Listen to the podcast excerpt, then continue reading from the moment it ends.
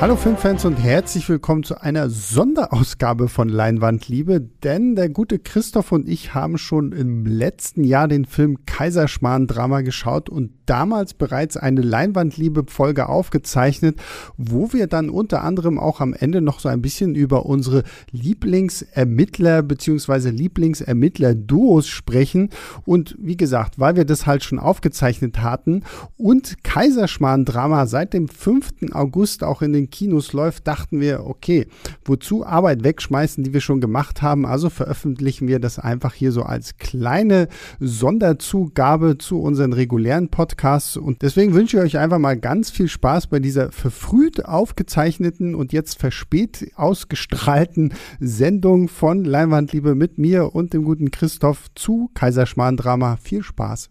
Hallo Kinofans und herzlich willkommen zu einer neuen Ausgabe von Leinwandliebe, dem Filmstarts-Podcast. Mein Name ist Sebastian Gertschikow und ich bin wie immer nicht alleine. Mir direkt gegenüber sitzt Christoph Petersen, unser Chefkritiker. Hallo Christoph. Ich habe mir gerade die Filmtitel durchgelesen von den sieben Filmen, über die wir heute sprechen. Und jetzt habe ich Hunger. Ja, äh, ich habe auch Hunger. das ist ein sehr, sehr tolles Stichwort, denn wir reden jetzt über Kaiserschmarrn-Drama. Genau, das ist eher so Nachtisch. Ne? Ich hätte gerne erstmal die Winterkartoffelknödel als Vorspeise, dann äh, den Schweinskopf. Al dente. Äh, mit Sauerkrautkoma. Und dann Kaiserschmarrn zum Nachtisch, ne?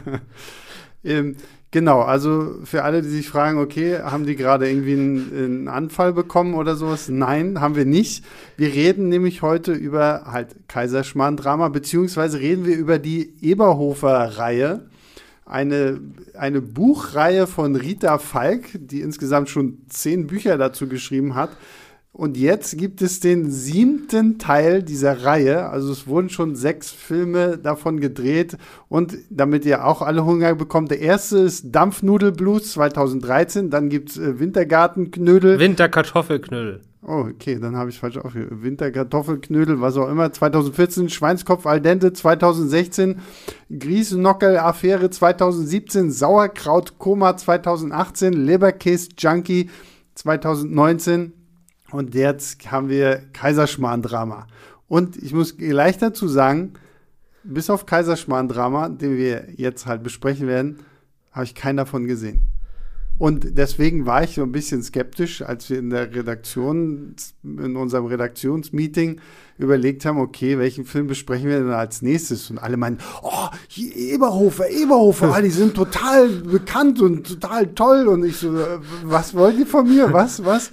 Äh, deswegen, mir wurde aber gesagt, Christoph, du hast sie alle gesehen? Ich habe die alle gesehen. Vielleicht kannst du mal so ein bisschen einleiten, worum geht's? Was, was, was ist das überhaupt alles? Genau, und ich bin ein Hamburger, also ursprünglich aus Hamburg, der jetzt in Berlin wohnt. Ja. Das heißt, ich habe das wie alle Menschen außerhalb, äh, nördlich des Weißwurst-Äquators nachgeholt. Ne? Ich habe die, glaube ich, als der fünfte oder sechste Teil, nee, als der fünfte Teil ins Kino kam, habe ich die davor in einem Stück durchgebinscht und bin dann abends hier in Berlin ins Kino. Hm. Und das war aber schon schon die Phase, wo das hier in Berlin ausverkauft war. Okay. Krass. Also das war mega voll und ich habe in den letzten zehn Jahren keine Vorstellung in Berlin erlebt, in der so viel gelacht wurde wie in dieser hm. Vorstellung. Mhm. Also das hat nach, nach oben gewandert. Ne? Aber es ist im Endeffekt so eine Lokalkrimi-Reihe, wie sie auch im, im Fernsehen ja teilweise sehr erfolgreich ist, ne? Also der Münsteraner Tatort fällt da für mich rein, mhm. dann die, die, die, Tatorte mit Christian Ulm und Nora Tschirner. So, und äh, es gibt ja noch so ein paar extra reine AD und so, wo dann äh, Vorabendserien auch, ne? So ein bisschen so ulkige Krimis, die so ein bisschen Lokalkolorit haben. Und äh, die ersten Filme, Dampfen Blues, Winterkartoffelknödel, so Anfang der 2010er Jahre, das war wirklich noch so die Endphase, wo eine ganze Reihe von Filmen gedreht wurden, mit der Absicht, dass die eigentlich nur Menschen in Bayern gucken. Mhm. Also angefangen hat das damals mit diesem, mit diesem Mega-Erfolg, der aus dem Nichts kam, von wer früher stirbt, ist länger tot. Mhm. Der dann ja auch in den Norden gewandert ist, aber ab dann gab es so eine Phase, da gab es ganz viele Filme, die tatsächlich nur in Bayern gestartet sind oder nur in Bayern in die Kinos gekommen sind, so als ob die ihr eigenes Land sind. Und da war das so hier die Endphase, wo die Verleiher dann überle immer überlegt haben, müssen wir die in anderen Städten überhaupt zeigen? Läuft der in Berlin zumindest in einem Kino oder so, ne? Das war so die Anfangsphase. Und dann haben die Filme es aber trotzdem geschafft, die ersten drei immer mehr als eine halbe Million Zuschauer zu haben, äh, was gigantisch viel ist und dafür, dass das Ding nur in Bayern lief. Und die liefen auch über Wochen und mhm. Monate, ne? Das waren halt so, so äh, wahrscheinlich ein bisschen ältere Zuschauer schon im, im Schnitt und die, denen war es nicht so wichtig, die am ersten Wochenende zu sehen. Aber das war einfach so, da liefen die Kinos, also waren wochenlang voll. Krass. Und äh, dann kamen irgendwann die ersten Fernsehausstrahlungen der ersten Teile und dann haben es natürlich alle geguckt, weil Krimis guckt man halt, wenn die im Öffentlich-Rechtlichen laufen. Mhm. Und dann haben sich, hat sich auch der Rest der, der fernsehschauenden Nation verliebt. Und äh, dann sind die Zahlen danach auch im Kino explodiert. Dann hatten die erst 700.000, dann 900.000, dann eine Million, dann 1,3 Millionen. Das geht also, der ist immer stetig gewachsen. Und wahrscheinlich hätte Kaiserschmarrn Drama jetzt noch mehr gehabt, aber jetzt muss man halt mal gucken, wie das momentan so läuft. Ne? Aber mhm. der Hype ist ungebrochen. Und es ist eigentlich relativ easy. Also Eberhofer ist halt, Franz Eberhofer ist der Dorfpolizist in, dem, in der Kleinstadt Niederkaltenkirchen in der Nähe von München. Und der ermittelt dann da halt in äh, oft sehr skurrilen Fällen. Aber eigentlich noch wichtiger als die skurrilen Fälle sind äh, die anderen skurrilen Bewohner des Dorfes, ne? Sein Hippie-Vater, sein, sein Streberbruder, seine Großmutter, sein Hund, seine Frau, der, mhm. der Würst, der Leberkäse-Würstchenverkäufer, äh, Brötchenverkäufer, der, der Heizungsmontor Ignatias, äh, nee, wer ist der? Ignaz, Ignaz Flötzinger. Mhm. Haben wir natürlich also einen Namen, ja. ne? Und äh, die hat man halt mit der Zeit so lieben gelernt und ganz wichtig natürlich noch sein ehemaliger Partner, der aber dann irgendwann aus der Polizei geflogen ist, äh, Rudi Birkenberger, gespielt von Simon Schwarz, der dann äh, immer so Ausraster hat und mhm. so. Und das ist halt so, für diese Art von Film waren die halt von Anfang an schon relativ trockenhumorig ein bisschen mutiger als die meisten mhm. von diesen Fernsehsachen und so und das kam halt einfach an. Na, was ich jetzt bei dem Kaiserschmarrn-Drama interessant fand, wie gesagt, ich, das ist jetzt mein erster Film dieser Reihe, den ich geguckt habe, ist, dass so geführt so 20 Prozent ist so die Krimi-Handlung und die restlichen 80 Prozent ist halt wirklich so halt Franz Eberhofer und sein Leben, wie er da jetzt mit, mit seiner Frau da und seinem Bruder bauen sie sich da irgendwie so eine Doppelhaushälfte zusammen und äh, er will aber irgendwie gar nicht. Sein, sein, sein Freund äh, Rudi sitzt da äh, sitzt irgendwie jetzt auf einmal im Rollstuhl und äh, möchte überall irgendwo hingefahren werden und bemuttert werden und sein Vater rebelliert gegen Gentrifizierung seines Hofes und was weiß ich nicht. Und ich muss auch sagen, ich fand es wahnsinnig unterhaltsam. Also ich hätte es echt nicht gedacht, aber ich habe mich äh, sehr, sehr häufig sehr beäumelt bei diesem Film, weil gerade diese skurrilen Charaktere und teilweise wirklich dieser extrem trockene Humor fand ich super. Und äh, jetzt muss ich kurz auf meinen Zettel schmulen. Sebastian Betzel als Franz äh, Eberhofer war ja großartig. Der ist so lässig. Und das ist auch einfach, das ist jetzt gewachsen. Also es gab in der, äh, wenn man sich die Filme anguckt, es gab mhm. äh, zwei Entwicklungen. Die Fälle wurden im Schnitt immer unwichtiger, okay. weil einfach, es hat sich über die Zeit so, ein, so ein mhm. Sammelsorium an coolen Charakteren rausgewickelt und die sollen dann halt auch alle ihre Szenen immer kriegen. Und ja. bleibt halt für den Fall na klar, die wollen dann auch nicht jetzt die Laufzeit, also andere Reihen würden dann halt vielleicht immer länger werden, aber die mhm. bleiben jetzt halt immer bei ihren 90, 95 Minuten. Finde ich, reicht auch, ist dann schon Absolut, knackig. Ja. So, es gab zwischendurch mal ein, zwei Fälle, die tatsächlich spannend waren. Äh, aber meistens geht es halt um dieses Skurrile. Und das zweite ist, die haben halt so diesen Groove gefunden. Also die äh, machen das jetzt halt seit acht Jahren oder so, oder sieben ja. Jahren. Und es ist immer derselbe Regisseur, es ist immer derselbe Autor. Es sind immer dieselben Schauspieler und die trauen sich einfach immer, auch immer mehr. Du ja. hast jetzt ja nur den letzten gesehen, aber dieser ganz trockene Humor, der ist halt so mit der Zeit gewachsen. Am Anfang war der noch ein bisschen vorsichtiger. Mhm. Und dann haben sie halt irgendwann gemerkt, nee, das kommt super an, wir können da ruhig noch ein bisschen pushen. Ne? Du hast jetzt ja. sozusagen das Endergebnis gesehen. und wenn jetzt hier am Anfang der Rudi da, der, der nach dem Autounfall im Krankenhaus liegt und äh, jetzt äh, nicht mehr gehen kann, wobei Vielleicht ist es auch nur psychosomatisch, das ist mhm. nicht so ganz klar. Aber der rastet halt völlig aus und scheißt da diese Nonnen-Krankenschwestern zusammen und wirft irgendwie seine Urinbeutel nach denen und so. Das ist ein völliger Ausraster da. wo man sich schon, schon sagt, ob das jetzt im ersten Film so vorgekommen wäre, weiß ich mhm. nicht. Aber mittlerweile haben die einfach so ein Selbstbewusstsein. Auch was diese, es gibt zum Beispiel, das ist jetzt leider in dem neuen Film eine der schwächsten Szenen, aber normalerweise ist das meistens total super, weil es gibt eigentlich in jedem dieser Filme so eine surreale Sequenz, die in der Bar, äh, der Dorfkneipe stattfindet, wenn mhm. die sich besaufen. Ja. Hier ist das dann so eine Elvis-Nummer, wo die dann alle genau, als Elvis ja. verleiht sind. Und diese surrealen Einschübe, die diese Filme haben, die sind auch immer mehr geworden. Und das ist einfach sowas, da haben sich die Macher halt so, dadurch, dass die halt so lange zusammenbleiben und immer in dieser Gruppe, hm. haben sich so eingegroovt. Das ist jetzt quasi, als wenn die ja. in Niederkaltenkirchen ja. selbst zu Hause sind und die trauen sich immer mehr. Die haben jetzt wissen halt genau, welche Figur wie ist, selbst wenn sie nur kurz auftaucht und so. Und das ist einfach ein ja, Glücksfall. Ich muss, ich muss, auch sagen, ich meine, der Fall, um den es in Kaiserschmarrn-Drama geht, ist eine erschlagene Joggerin, die im Wald gefunden wird, wo sich dann herausstellt, dass sie ein Erotik-Cam-Girl gewesen ist. Aber also ich hatte so zwischenzeitlich, während ich im Kino saß, das Gefühl, okay, kommt ihr auch noch mal auf euren Fall zurück? So, weil dann geht's halt hier, der, der Ignaz hat irgendwas mit einer Rockerbraut da, wo er, wo er ständig Angst hat, dass er da irgendwie von den Rockern zusammengeschlagen wird. Und dann gibt's halt diese ganze Geschichte zwischen Franz und seiner Susi und mit dem, mit dem Häusle bauen und ah, was ist eigentlich. Der kranke Hund. Was ist mit seinem Hund los und sowas alles. Und ich war total fasziniert und vor allem das Schöne für mich war jetzt aber auch, und deswegen war ich halt anfangs so skeptisch, weil ich meine, das ist jetzt schon Teil 7 und ich habe keinen davor gesehen. Und ich dachte so, okay, ich gehe jetzt in diesen Film und das wird alles so irgendwie schwammig an mir vorbeilaufen, so nach dem Motto, wenn ich, keine Ahnung, Avengers Infinity War gucken würde, ohne vorher jeweils einen Marvel-Film gesehen zu haben. Aber ich, ich, war hier sofort drin. Also so die Charaktere sind so selbsterklärend und du checkst halt auch so nach wenigen Minuten, okay, wer gehört mit wem irgendwie wo zusammen.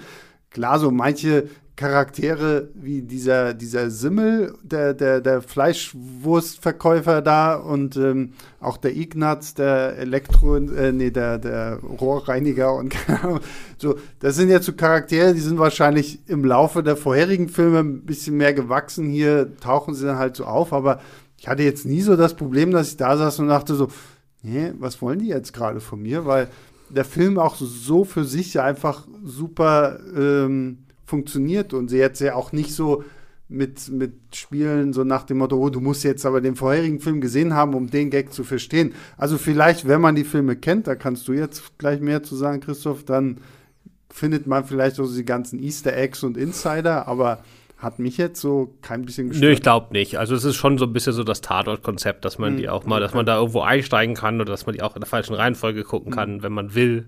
Äh, aber natürlich, also gerade der Simmel, der der Würste oder der ist der Fleischer der Stadt, mhm. der hier dann eher so in die Rolle eines äh, Verdächtigen äh, rutscht, weil der vielleicht was hatte mit der Camgirl-Frau und außerdem sie in einer Wohnung, die ihm gehört, wohnt. Der hat hier ja kaum lustige Szenen. Mhm. Er hat eine Szene, wo er verhört wird, wo sein Sohn dann reinkommt, der Polizist ist. und das ist ein bisschen merkwürdig, aber ansonsten, da muss man sozusagen, wenn man jetzt nur diesen Film sieht, würde man sich vielleicht so ein bisschen fragen, ach, die Rolle hätte man eigentlich auch streichen können. Mhm. So, und äh, das sind halt so, jeder scheint halt in jeder Folge ein bisschen, mal darf der so scheinen und so, manchmal der. Aber es gibt halt also gerade auch in diesem Film unglaublich wenig Ausfälle. Mhm. Also ich mag, ich finde die Figuren alle gut. Das ist jetzt keine, wo ich sage, ach nee, nicht den, dann gib mir mal lieber den anderen. So, dass, also keiner, der mich irgendwie genervt hat oder so, was ja bei solchen Dorfkarikaturen ja auch schnell mal passieren kann. Absolut, ja. Äh, die waren alle so auf ihrer, äh, auch schön unterschiedlich und auch diese ganzen Subplots. Also man muss sich ja dann immer, weißt du, wenn du alle Figuren wieder bringen musst, dann musst du dir ja für jeden irgendwie was mhm. ausdenken.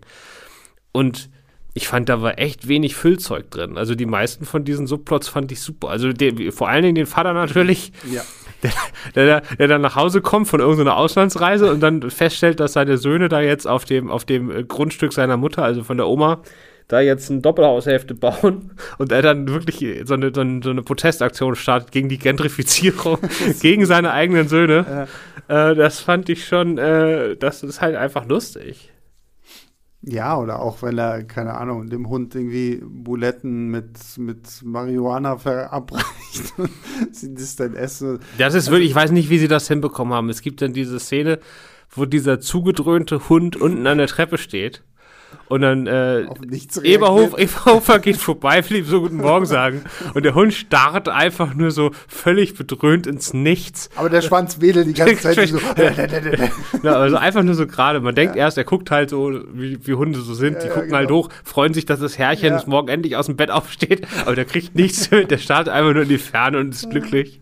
Ja. ja, ich fand auch, also diese 90 Minuten waren so unglaublich äh, schnell vorbei und ich finde es ja immer so lustig, äh, wenn man wenn man so bei Pressevorführungen ist dann, und dann rausgeht, wird man ja sehr häufig dann von, von den Mitarbeitern der, des Verleihs oder der Agentur, die diese Pressevorführungen irgendwie betreut, noch angehalten, was zu sagen und äh, manchmal, wenn ich so Filme habe, wo ich lieber nicht zu sagen möchte, dann versuche ich mich immer so rauszuschleichen.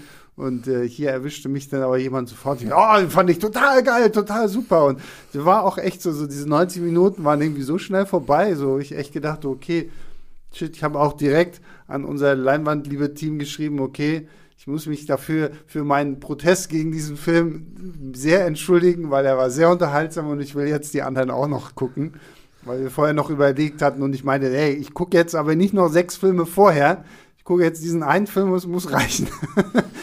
aber jetzt äh, bin ich tatsächlich echt gewillt, mir die anderen auch noch anzugucken. Ja, ja, be bekehrt. bekehrt. Absolut, absolut. Und das ist wirklich so sehr Charme. Auch, ach, auch diese, diese bayerischen äh, Akzente und Dialekte und was da alles irgendwie rumkommt. So, ich habe auch erst gedacht, okay, brauche ich jetzt Untertitel dafür oder nicht? Aber es hält sich ja zum Glück auch extrem in Grenzen. Also es gab so ein, zwei Momente, wo ich echt gedacht so, okay, kannst du jetzt nochmal auf Hochdeutsch sagen, weil das habe ich jetzt nicht so ganz gerafft, aber ähm, selbst das gibt dem Ganzen irgendwie noch so einen besonderen Flair, so der irgendwie einfach wunderbar funktioniert. Ja.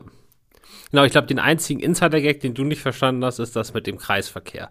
Der Kreisverkehr in Niederkaltenkirchen Ja. ist ganz, ganz wichtig für diese gesamte Reihe. Okay, ja. Und der hab- kommt hier ja nur relativ kurz vor.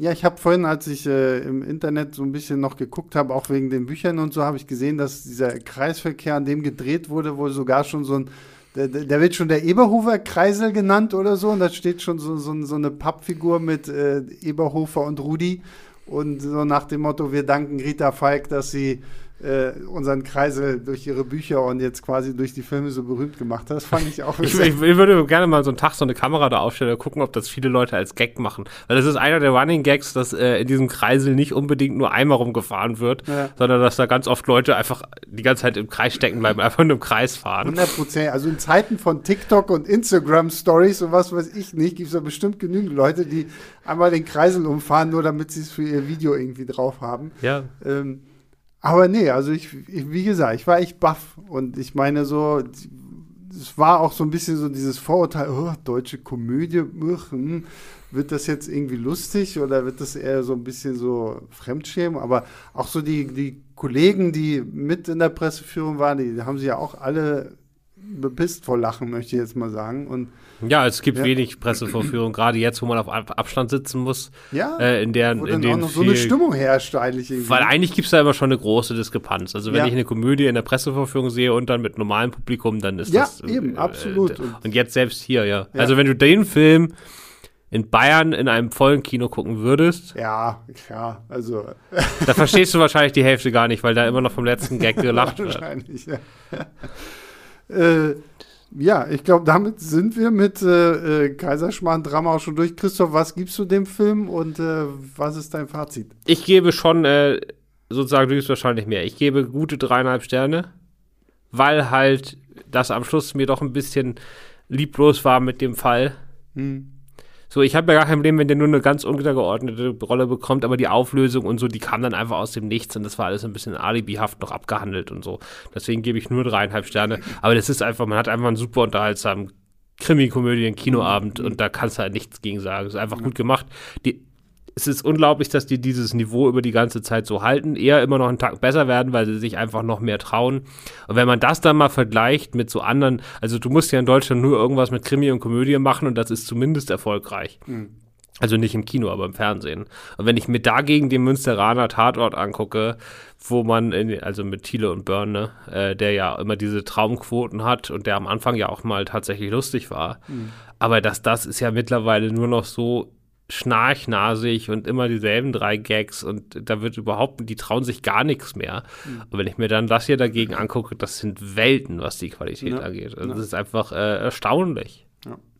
Ich muss, ich würde auch erstmal nur tatsächlich dreieinhalb geben, aus dem gleichen Grund wie du, dass mir dieser Kriminalfall A, erst irgendwann halt auch komplett am Arsch vorbeiging und B, so die ganze Auflösung und der Fall an sich, den fand ich dann halt auch echt ein bisschen langweilig, wo ich echt gedacht hätte, okay, komm, da hätte man irgendwo irgendwie ein bisschen mehr draus machen können und so, so, so ein bisschen die Auflösung ist auch relativ schnell, finde ich eigentlich schon so recht offensichtlich, wenn man da irgendwie mal ein bisschen mit aufpasst. Und das fand ich ein bisschen schade, deswegen hoffe ich einfach mal, dass die äh, Vorgänge alle zumindest vom, vom Fall und der Auflösung her ein bisschen interessanter sind. Also was du, du hast halt zwei Sachen. Es gibt ein oder zwei Dinger, die fand ich richtig spannend. Mhm. So, und oder, oder clever. Äh, wo die Fälle wirklich gut waren. Und in den anderen Sachen hast du das so, da ist zwar die Auflösung jetzt nicht so wichtig, Mhm. Aber da werden viele von diesen privaten Geschichten direkt aus dem entwickelt, was bei der Ermittlungsarbeit passiert. Ja. Oder neue Figuren tauchen auf okay. und die dann wichtig werden. Hier läuft das ja wirklich so, also er redet ja auch in all diesen privaten Momenten überhaupt nie über den Fall. Mhm. Der ist ja überhaupt nicht in seinem Kopf der Fall. So, und im Kopf des Zuschauers dann auch nicht mehr. Ja. Hier ist es halt wirklich so komplett parallel. Und das ist in den früheren Folgen mhm. besser gelöst. Aber wie gesagt, dafür, dass es so mein, mein Einstieg in diese Eberhofer-Reihe war, fand ich halt mega lustig. Also das war wirklich so ähm, eine große Kinoüberraschung einfach für mich, so, wo sich für mich hier jetzt offensichtlich eine ganz neue Welt erschließt, so mit ist ja auch noch lange nicht Schluss. Der nächste ist für 2021 schon angekündigt. Ja, Wahrscheinlich geht es danach noch weiter, weil es gibt keinen Grund aufzuhören. Es gibt noch ein paar Bücher, es werden noch neue Bücher geschrieben. Ja, na, siehst du dann, perfekt. Also, ähm, ihr könnt, wie ihr seht, ihr könnt auch immer noch einsteigen, auch wenn es schon äh, Teil 7 ist. Und äh, bevor wir jetzt Schluss machen, haben wir uns noch überlegt, weil äh, Rudi und Franz so ein lustiges Ermittlerduo sind, ähm, machen wir mal unsere Top 5 der interessantesten ähm, Ermittlerduos, die wir so haben oder die uns persönlich halt. Ich habe gar nicht Duos gemacht, ich habe nur Ermittler. Ach so, naja gut, ich habe tatsächlich sogar mich bemüht, dass es Duos sind. Aber okay, dann äh, fangen wir an mit Platz 5, Christoph. Ich habe geschummelt auf Platz 5. So. Aber dadurch habe ich jetzt ein Duo. Weil das ist meine ähm, am Schluss in der Bibliothek, das Feuer brennt, die Auflösung kommt, Fraktion. Und da habe ich zwei, die da bei mir ganz oben sind. Das sind zum einen Angela Lansbury als Jessica Fletcher in Mord is Your Hobby. Ich habe die 270 Folgen, so eine Serie aus den 80, Ende der 80er. Mhm. Es gibt eine Crossover-Episode mit Magnum. Okay. Ähm, die war nicht in meiner DVD-Box drin. Das war ganz schrecklich. Schweinerei. Ja, weil ich guck die alte Folge von Mord is Your Hobby, die hört einfach nach der Hälfte auf mhm. und dann musst du halt beim Magnum weitergucken. Das war halt so, an dem okay. Abend im Fernsehen ja. liefen die halt hintereinander. Aber in der DVD-Box von Mord Your Hobby ist ja die Magnum-Folge nicht drin. Das heißt ja die Auflösung nicht. Die, die Magnum-Box kaufen. Die gab's nicht. Okay. Und dann selbst diesen, diese eine Folge da jetzt mal irgendwo illegal im Internet zu finden, war unfassbar schwierig. Ich musste ja wissen, wer den Mord begangen ja, hat. Das ja. ging ja überhaupt nicht da. Naja, also das habe ich wirklich gebinged, äh, gesüchtet. Und das zweite ist dann ganz klassisch Miss Marple und meine Miss Marple ist Joan Hickson, die, die äh, in den mhm. späten 80ern, Anfang der 90ern in dem BBC-Fernsehfilm gespielt hat. Das ist einfach unglaublich. Mhm. Also das ist meine, meine Bibliothek-Fraktion okay. der Ermittlerin. Äh, mein Platz 5 geht an Edgar Wright und seine beiden äh, Nicholas Angel und Daniel Butterman aus Hot Fuzz. Du musst den Untertitel schon auch sagen. Ich weiß den Untertitel nicht. Wie ist denn der Untertitel? Ich weiß auch nicht mehr, wie der Untertitel war, aber irgendwas mit abgewichsten. Zwei abgewichste Profis oder so ähnlich? Fakte, Cops, keine Ahnung, ich weiß es nicht. Auf jeden Fall ähm, der, der Mittelteil der Cornetto-Trilogie von ähm, Edgar Wright, natürlich mit äh, Simon Peck und Nick Frost. Und äh, Simon Peck als der Über. Und das passt jetzt auch wieder zu unserem Kaiserschmarrn-Drama.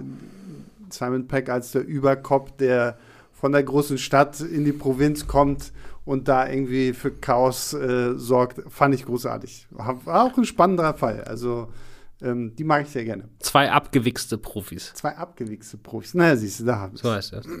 Auf Platz 4 habe ich ein Remake. Oh. Im Original hat Harvey Keitel äh, den Bad Lieutenant gespielt von ah, Abel Ferrara, ja. also ein, so als leidenden Katholiken und quasi so ein Anti-Messias. Also das war äh, sehr metaphorisch alles und ist ein fantastischer Film. Aber in meiner Liste auf Platz 4 ist Nicolas Cage als Terrence, Terrence McDonough in dem Bad Lieutenant Remake von Werner Herzog. Mhm. Das ist einfach, wenn man den wahnsinnigen Nicolas Cage mag, ist das hier, das ist der Gipfel. Also das ist das unfassbar. Ich auch immer. Ich will diesen Film, ich muss diesen Film auch unbedingt mal gucken, weil so Den hat, der war auf Platz 1 meiner Jahrestop 10. Also ja. der Film ist nicht nur crazy, der ist auch ja. ein Meisterwerk. Okay. Und es gibt diese fantastische Szene, da gibt es so ein Shootout einfach zwischen bei so einem, bei so einem Drogendeal äh, wie man das so kennt, ne? Und dann mhm. schießen halt äh, Nicolas Cage und seine Leute da, schießen halt die anderen alle um. Und dann meint Nicolas Cage so, schieß ihn nochmal, äh, schieß ihn nochmal. Seine Seele äh, ist, oder er sagt, his soul is still dancing. und dann fängt er an, wie so ein Wahnsinniger zu lachen da einfach und die ganzen total durchgeknallten Gangster gucken ihn so eine, total konsterniert, alle wissen nicht mehr, was sie machen sollen. Das ist fantastisch. Und Werner Herzog, der natürlich nicht weniger crazy ist, ja der filmt immer irgendwelche Iguanas, die er am Straßenrand gefunden hat. Und anstatt die Handlung voranzubringen, filmt er immer nur irgendwelche Tiere, die gerade durchs Bild laufen. Das ist einfach, der Film ist unfassbar gut. Okay. Ja, ich will den, der steht auch schon so lange auf meiner Liste, ich muss den auch unbedingt mal gucken. Äh, mein Platz 4 ist jetzt tatsächlich auch mal eine Serie. Und zwar Dirk Gentlys Holistische Detektei. Gibt es auf Netflix. Dirk Gentlys Holistic Detective Agency im Original mit Dirk Gently und äh, Todd Brodsman.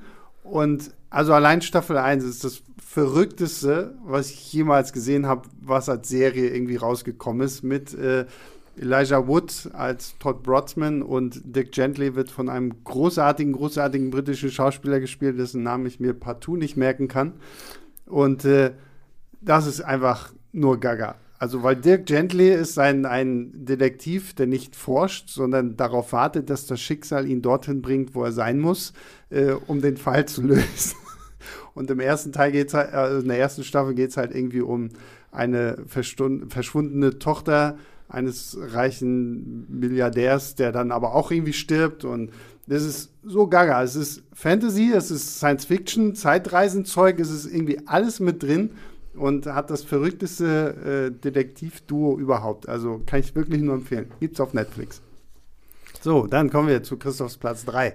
Mein Platz 3 ist sogar auch ein Duo jetzt. Sehr gut. Äh, mal gucken. Ich sag dir mal die Namen der Ermittler und du sagst mir, welcher Film das ist. Oh Gott. Äh, Detective Park Doman und Detective Seo Tae-yoon. Natürlich völlig falsch ausgesprochen. Oh, ist das hier, ist das Mem Memories of Murder? Oder? Fantastisch. Ja, ja. ja. Natürlich, das ist äh, Memories of Murder, basierend auf einem wahren Kriminal- oder Serienmörderfall aus den 80ern, der in der Zwischenzeit wohl aufgelöst wurde. Mhm, okay. äh, ich weiß gar nicht, ob der Mörder, der im Film präsentiert wird, am Schluss auch der ist, der es jetzt im wahren Leben war, oh. weil der, das wurde erst gelöst, nachdem ja. der Film rauskam. Äh, ja, das ist einfach äh, für mich so das ist so der, das ist so, so ein Vorbild für True Detective, aber in noch mhm. viel besser. Ja. Und äh, von Yong Bong Ho, der dieses Jahr alle Oscars gewonnen hat für Parasite, einer seiner, sein, äh, ich finde die noch besser als Parasite. Also für Memories of mhm. Murder ist für mich einer der besten Polizeifilme, die jemals ja. gedreht wurden. Ja. Und die beiden Ermittler gespielt von Kang Ho Song und Sang Kyung Kim, äh, das ist einfach, also die sind einfach auch fantastisch. Also das ist einer der besten südkoreanischen Filme aller Zeiten, äh, super spannend. Kann ich genauso nur unterschreiben. also, ja, also äh, Memories of Murder. Genau, ja, perfekt. Äh, meine, Pla meine Platz 3 ist, äh, sind William Somerset und David Mills aus David Finchers Seven oder Sieben. Ich hatte überlegt, ich hatte überlegt. Ja. Ich finde den Film halt so toll und ich mag halt so diese Dynamik, die Brad Pitt und äh, Morgan Freeman haben. Morgan Freeman halt so als der Alte, der eigentlich schon ja kurz vor seinem Ruhestand ist und Brad Pitt halt so dieser Hitzköpfige, der alles irgendwie schnell, schnell machen will und natürlich die What's in the Box Auflösung am Ende und sowas alles. Also der Film ist schon einfach Schon ein bisschen so die ernsthafte Version von Lethal Weapon. Ja, genau, richtig. Das denke ich auch jedes Mal so. Und ähm, nee, für, ich mag den Film nach wie vor. So einer der für mich tollsten Serien, Killer, Thriller und ja, darf man heute wahrscheinlich gar nicht mehr sagen, aber selbst Kevin Spacey ist in diesem Film toll. Ähm, Aber, das darf man sehr wohl sagen. Ja, siehst du. Na gut, okay, dann Platz zwei. Äh, genau, man muss ja, ich muss ja ein bisschen auch ein bisschen Niveau in diesen Podcast bringen. Weil ich bin mir ja sicher, dass du das nicht tun wirst. Autsch. So, ähm, deswegen hätte man natürlich, weil ich bin ja großer Noir-Fan und ich hätte natürlich eigentlich Sam Spade, die Spur des Falken, oder ein Philip Marlowe aus Tote Schlafenfest oder so nehmen müssen. Aber ich habe mich dann doch für einen der Neu neueren, in Anführungszeichen, Noirs entschieden. Und zwar Jack Gittes aus Keine Ahnung. Chinatown. Ach Jack ja, Nicholson ja, mit Pflaster auf der Name- Nase. Ja, Das ist für mich, also ich finde den einfach sau cool und der Fall ist fantastisch, Ja. auch wenn man ihn nicht versteht, selbst wenn man den Film ganz oft ich geguckt hat. Aber der Äh, Film ist toll, ja. Eine der besten Endszenen aller Zeiten und Jack Nicholson ist einfach unglaublich in dem Film. Es gibt hier sogar eine Fortsetzung, was nicht alle wissen, Two Jakes. Mhm. Ähm, das ist einfach, also für mich ist das der, ich finde den noch besser als die ganzen 30er und 40er Sachen, was, die, was die Rolle des Mhm. Obwohl Tote Ermittlers angeht. schlafen nicht, fand ich auch Fest. immer sehr, sehr toll. Aber nur um es mal jetzt hier gesagt zu haben, weil sowas kann ich nicht auf mir sitzen lassen, wenn ich nicht davon ausgegangen wäre, dass wir nach Ermittlerduos gehen, sondern einfach nur nach Ermittlern, dann hätte ich vielleicht auch, äh, wäre meine Liste noch ganz anders gewesen. Weil äh, du hast, wir haben es schon kurz angesprochen, mein Platz 2 ist Lethal Weapon, Riggs und Murtaugh, ähm, Mel Gibson und äh, Danny Glover als äh, Cops. Ich, ich fand die früher schon immer toll, ich kann mir das heute immer noch angucken. Ich finde es einfach nur großartig. I'm too old for this shit. Das ist immer noch einer der tollsten Sprüche überhaupt. Okay, damit kommen wir zu Christophs Platz 1. Jetzt bin ich sehr gespannt. Ja, ist ja offensichtlich. Also da führt ja, da habe ich, also da, ich habe lange über diese Liste nachgedacht, aber das stand von der ersten Sekunde an fest. Äh, jetzt geht's wahrscheinlich wieder in dem, im Ansehen der Leute runter, weil von Philip Marlowe und Sam Spade. Äh, weil, wie gesagt, äh, ich bin großer Fan von äh, Spielereien, die mit Noirs zu tun haben, also die das Ganze so ein bisschen weiterbringen. Im Kino wäre das sowas wie Brick. Aber viel, viel besser ist natürlich Kristen Bell als Veronica Mars. Die meine, die, hab ich, die Serie habe ich so oft gesehen. Äh, Ja. Das ist also als, als Highschool-Detektivin, äh, die dann so jede Menge Verschwörungen in ihrer kleinen Seestadt in Kalifornien löst. Und das ist einfach so unglaublich gut. Die Fälle sind fantastisch, sie ist fantastisch, alles fantastisch. Veronica Mars, also die erste Staffel Veronica Mars ist, glaube ich, die meine Lieblingsstaffel aller Zeiten, was Okay. überhaupt Serien angeht. Also ganz klarer Platz 1. Sehr gut. Ja, bei mir geht es auch einen ganz klaren Platz 1 und wer mich ein bisschen kennt, äh, weiß auch schon, was kommt, nämlich Mulder und Scully aus Akte X. Es ist so, Akte X war so meine Serie, so wirklich so meine erste Erwachsenenserie, die ich dann auch, die mich so lange verfolgt hat. Ich habe auch alle möglichen Bücher dazu gehabt und Mulder und Scully waren für mich immer so das, das Dream Team schlechthin, deswegen ähm, war das bei mir tatsächlich überhaupt keine Frage, was auf Platz 1 kommt. Ähm, ja, damit haben wir es durch. Und äh, ihr könnt uns ja sehr, sehr gerne eure äh, Lieblingsermittler oder Ermittlerduos, je nachdem, was euch da lieber ist, äh, mal schicken. Das können wir dann in der nächsten Folge gerne mal so ein bisschen äh, auflösen, was da so gekommen ist. Also schickt uns gerne eure Lieblingsermittler oder Ermittlerduos an leinwandliebe.filmstarts.de. Und ja, wer weiß, wenn da ein paar Sachen kommen, dann lese ich, lesen wir die einfach nächste Woche mal vor und ähm, gucken, was dann noch so kommt. Vielleicht gibt es ja auch noch für uns ein paar Überraschungen. Damit beenden wir diese äh, krimireiche Folge. Äh, Christoph, dir vielen lieben Dank, dass du da warst. Gerne. Und euch da draußen natürlich wie immer vielen Dank fürs Zuhören, fürs äh, Downloaden, ähm, fürs Kommentieren. Wie gesagt, wenn ihr Fragen, Kritik, Anmerkungen habt, an leinwandliebe.filmstarts.de. Und ja, damit verabschiede ich mich. Guckt weiterhin fleißig Filme und bis nächste Woche. Ciao, ciao. Leinwandliebe und Sebastians 5 Minuten sind Filmstarts-Podcasts der Webedia GmbH. Moderation und Schnitt Sebastian Gertschikow, Produktion Tobias Meyer, Monique Stibbe und Nina Becker. Die Songs Take a Chance und Easy Jam im Intro und Outro kommen von Kevin McLeod. Die Links zur Musik und zur Lizenz findet ihr in den Shownotes.